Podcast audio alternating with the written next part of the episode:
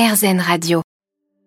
Lorsque vous serez sur la plage cet été, vous mettrez peut-être les pieds sur une Ulva lactuca. Mais pas de panique, vous ne risquez rien. D'ailleurs, vous le saurez une fois que vous aurez lu le livre Fragments de science. Mais au fait, c'est quoi l'Ulva lactuca? Ou les tuyaux sonores? Ou encore l'Isatis stringtoria? Autant de mystères élucidés par la science et qui sont expliqués dans ce livre Fragments de science qui sort en plusieurs volumes. Les deux premiers tomes viennent de paraître. Ces livres nous emmènent dans une promenade scientifique, dans l'espace et dans le temps. Explication avec les auteurs Corinne Labatte et Carlos de Matos. Ça vient d'un constat en fait, c'est que ça fait un petit moment qu'on travaille sur ces collections. Il y a déjà une opération Fragment de Science qui est une, exposition euh, à la BU Science, à la BU centrale de l'UT2J et au Quai des Savoirs.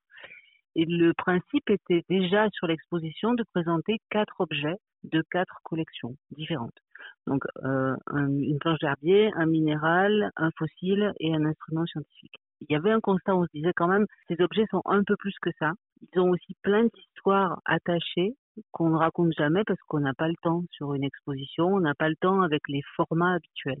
Du coup, euh, l'idée est venue assez facilement se dire et si on faisait euh, une collection d'ouvrages courts en reprenant le même principe? Alors c'est super complet dans ces livres, on apprend sur la découverte en elle-même, les particularités euh, de l'objet en question qu'on étudie et aussi l'histoire de cette découverte, par quels moyens, etc. Oui, oui, oui. Et puis y compris, bah, alors ça peut être après la pyrite par exemple, le minéral, c'est toutes les facettes de la pyrite parce que Bien sûr, c'est un minéral qui est très commun et pour autant pas très connu.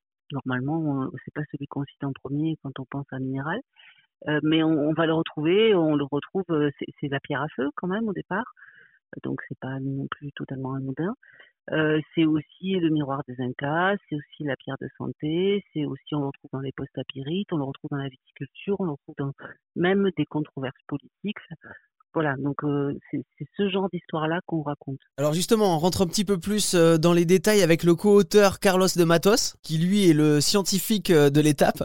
Parlez-nous du Drosera et de la pyrite que vous abordez dans le premier volume. Qu'est-ce qu'ils ont de si exceptionnel? Alors bon, alors ce qu'ils ont d'exceptionnel, bah, pour le Drosera, c'est que c'est quand même une plante carnivore. Donc en fait, l'idée c'est de d'expliquer à l'auditeur que lorsque la plante elle n'a pas de solution pour récupérer les nutriments au travers de ses racines, eh ben, elle cherche une nouvelle solution.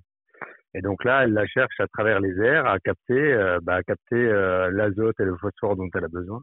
Et pour ça, bah, elle capte des insectes. Donc l'idée, c'est de montrer comment la nature elle s'adapte aussi et comment elle trouve des stratégies par rapport à un environnement donné et par rapport à la pauvreté d'une euh, quoi. Alors du coup, on sait comment elle fait pour attirer les insectes? Alors comment elle fait? Ben, En fait, elle a mis en place un piège. Hein. Ses feuilles sont couvertes d'une d'une glu, en fait, qui a l'aspect de la rosée. Et donc les insectes qui passent euh, à proximité, en fait, ils vont aller se désaltérer sur cette feuille, mais sauf que euh, c'est une glu, et donc du coup, ils vont se retrouver piégés dans, dans la feuille, et ensuite, elle va se refermer tout doucement.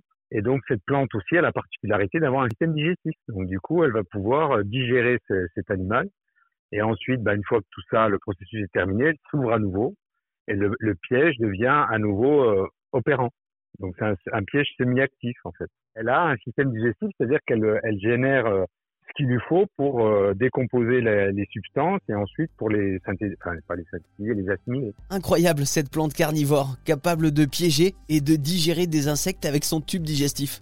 Ça me rappelle un dessin animé que je regardais quand j'étais petit, Les monstres plantes. Comme quoi, parfois la végétation peut dépasser la science-fiction.